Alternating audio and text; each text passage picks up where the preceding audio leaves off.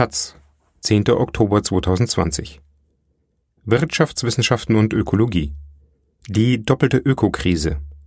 Ein Essay von Michael Roos. Die Klimakrise braucht ökonomische Lösungen.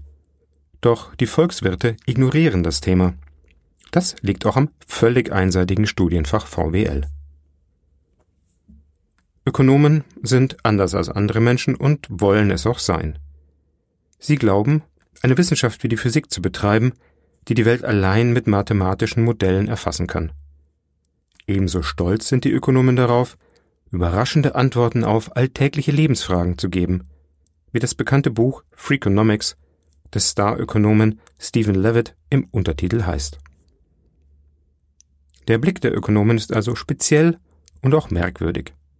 Sie beschreiben eine Welt, die unhistorisch, im Gleichgewicht und stabil ist, während sich die echte Welt dadurch auszeichnet, dass sie dynamisch ist und zu Krisen neigt. Das führt dazu, dass sich Reformbewegungen in der Volkswirtschaftslehre oft mit dem Etikett Real World versehen. Ihrer Ansicht nach hat die ökonomische Wissenschaft mit der Realität nichts mehr zu tun. Dieser Eindruck einer verirrten Wissenschaft drängt sich auch auf, wenn man sich anschaut, was die Mehrheit der Ökonomen zur ökologischen Krise sagt. Im Allgemeinen nämlich gar nichts. Die Volkswirte schweigen, obwohl die Naturwissenschaftler in unzähligen Stellungnahmen davor warnen, dass ökologische Systeme zusammenbrechen werden, die unsere Lebensgrundlage bilden. Am bekanntesten sind die Prognosen des Weltklimarates, dass nur noch ein kleines Zeitfenster bleibt, um die globale Erwärmung auf zwei Grad und damit Schäden zu begrenzen. Der Klimawandel ist zudem nicht die einzige ökologische Krise. 2009 veröffentlichten Erdsystem- und Umweltwissenschaftler einen vielbeachteten Aufsatz über die sogenannten planetaren Grenzen. Unsere Lebensgrundlagen werden auch durch das Artensterben, die Abholzung der Wälder, die Verschlechterung von Böden und den übermäßigen Eintrag von Phosphor und Stickstoff in die Meere akut gefährdet. Zudem häufen sich die Forschungsbefunde, dass die Gefährdung der Ökosysteme weitaus schneller voranschreitet als zuvor erwartet. Es gibt aktuelle Studien, dass der Kollaps von Meeresökosystemen und tropischen Regenwäldern bereits vor dem Jahr 2030 beginnen könnte.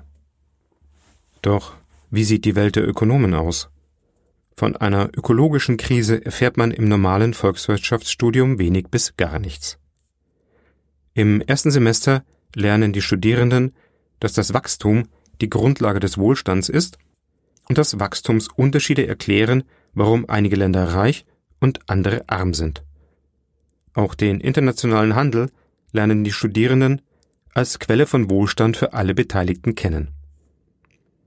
Dass Wirtschaftswachstum und Handel ökologische Schäden verursachen und damit langfristig den erreichten Wohlstand in Frage stellen, erfährt man im Wirtschaftsstudium hingegen normalerweise nicht.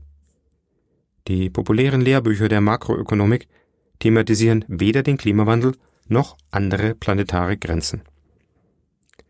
Die sogenannte moderne Wachstumstheorie ist ein Kind der 1950er Jahre, in denen es gesellschaftlich um das Verhältnis von Arbeit und Kapital und den technologischen Fortschritt ging. Für den Westen war es beruhigend, als der US-Ökonom Robert Solow zeigen konnte, dass die sowjetische Industrialisierung auf der Basis der Stahlproduktion keinen dauerhaften Aufschwung erzeugen würde, sondern dass technische Innovationen die Quelle des Wachstums seien. Dass dem Wachstum Grenzen gesetzt sein könnten, war und ist kein Thema. Es herrscht der Glaube vor, dass der technische Fortschritt diese Grenzen überwinden wird. Interessant und bedenklich ist, dass Güterproduktion und Wachstum in den VWL-Lehrbüchern weder Energie noch natürliche Rohstoffe benötigen und keine Abfallprodukte entstehen. Wird der Verlust von Ökosystemen thematisiert, gehen Ökonomen davon aus, dass man Naturkapital durch Sachkapital ersetzen kann. Wenn es keine Bäume mehr geben sollte, dann bauen wir eben Apparate, um CO2 aus der Luft zu holen. Aber nicht nur das VWL-Studium blendet ökologische Fragen aus. Auch in den Gutachten des Sachverständigenrates zur Begutachtung der gesamtwirtschaftlichen Entwicklung in Klammern der fünf Wirtschaftsweisen liest man nichts über planetare Grenzen und ökologische Krisen. Den Klimawandel nehmen die Weisen zwar zur Kenntnis, aber im vergangenen Jahrzehnt erweckten sie nicht den Eindruck, dass seine Bekämpfung ein drängendes, existenzielles Problem wäre. Vielmehr betont der Sachverständigenrat wieder und wieder, dass die Klimapolitik effizient und international koordiniert sein müsse. Dazu sei ein global einheitlicher Preis auf CO2-Emissionen das beste Mittel, damit der Markt das Klimaproblem lösen könnte. In einer idealen Welt ist dies auch nicht falsch, aber die Realität ist weit entfernt von den abstrakten Modellwelten aus den Lehrbüchern und Fachjournalen. Trotzdem halten die Ökonomen starr an ihren theoretischen Optimallösungen fest, was dann zu dem bizarren Ergebnis führt, dass der Sachverständigenrat die Bemühungen der Bundesregierung kritisiert, durch das Erneuerbare Energiengesetz und gezielte Technologieförderung die Energieproduktion klimaneutraler zu machen. Das sei planwirtschaftlich, ineffizient und wirkungslos. Außerdem sollten Deutschland und die EU keine übermäßig ambitionierte Klimapolitik verfolgen, da sonst die anderen Länder keinen Anreiz mehr hätten, selbst Klimaschutz zu betreiben. Für die Sachverständigen steht zudem außer Frage, dass weiteres Wirtschaftswachstum nötig ist und durch technischen Erfindungsgeist auch nachhaltig sein kann. Dauerhaftes Wachstum in einer begrenzten Welt setzt aber voraus, dass die Wirtschaft dematerialisiert wird. Durch welche Wundertechnologien dies gelingen soll, diese zentrale Frage überlassen die Ökonomen dann gerne den Politikern und Ingenieuren.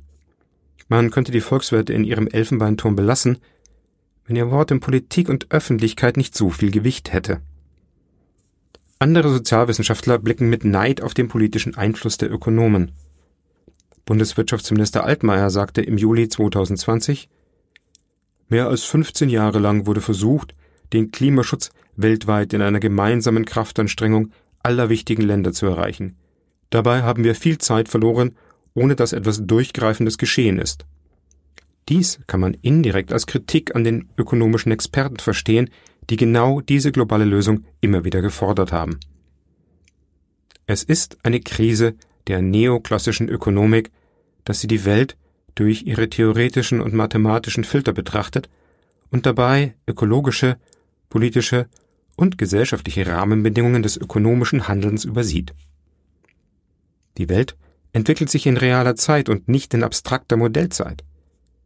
Die wichtigsten ökologischen Systeme könnten in naher Zukunft kollabieren, und sie warten nicht darauf, dass sich die gesamte Menschheit auf effiziente Lösungen geeinigt hat.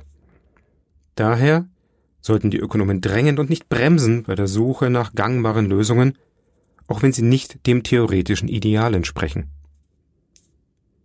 Damit die Volkswirtschaftslehre eine Wissenschaft über die reale Welt werden kann, muss sie sich öffnen, also pluraler und interdisziplinärer werden und zur Kenntnis nehmen, was Naturwissenschaftler und Sozialwissenschaftler zu sagen haben. Das herrschende Selbstverständnis der Ökonomen ist, dass sie den optimalen Einsatz knapper Mittel erforschen. Doch diese Definition ist zu eng. Es ist auch ein ökonomisches Thema, wie der Mitteleinsatz in der echten Welt durch Institutionen und Macht bestimmt wird. Die Volkswirtschaftslehre muss wieder mehr zur politischen Ökonomie werden. Angesichts des mittlerweile spürbaren Klimawandels fordert die junge Generation Änderungen von der Ökonomik ein. Die Fridays for Future Studierenden stellen berechtigte Fragen. Sie wollen wissen, warum sie in den Wirtschaftsvorlesungen nichts über die ökologischen Krisen hören, vor denen die Naturwissenschaftler so eindringlich warnen. Sie fragen, wie nachhaltiges Wachstum konkret funktionieren soll und warum wir auf den technischen Fortschritt und die Genialität unserer Ingenieure vertrauen sollen. Hat nicht der technische Fortschritt die ökologischen Probleme erst verursacht? Sie bezweifeln, dass wir noch genug Zeit für eine effiziente Klimapolitik haben, die über den Markt geregelt wird. Es bleibt abzuwarten, ob sie von ihren Professoren Antworten bekommen. Viele junge Menschen spüren bereits, ohne dass sie es in ökonomischen Vorlesungen gesagt bekämen, dass dauerhaftes materielles Wachstum und planetare Grenzen unvereinbar sind.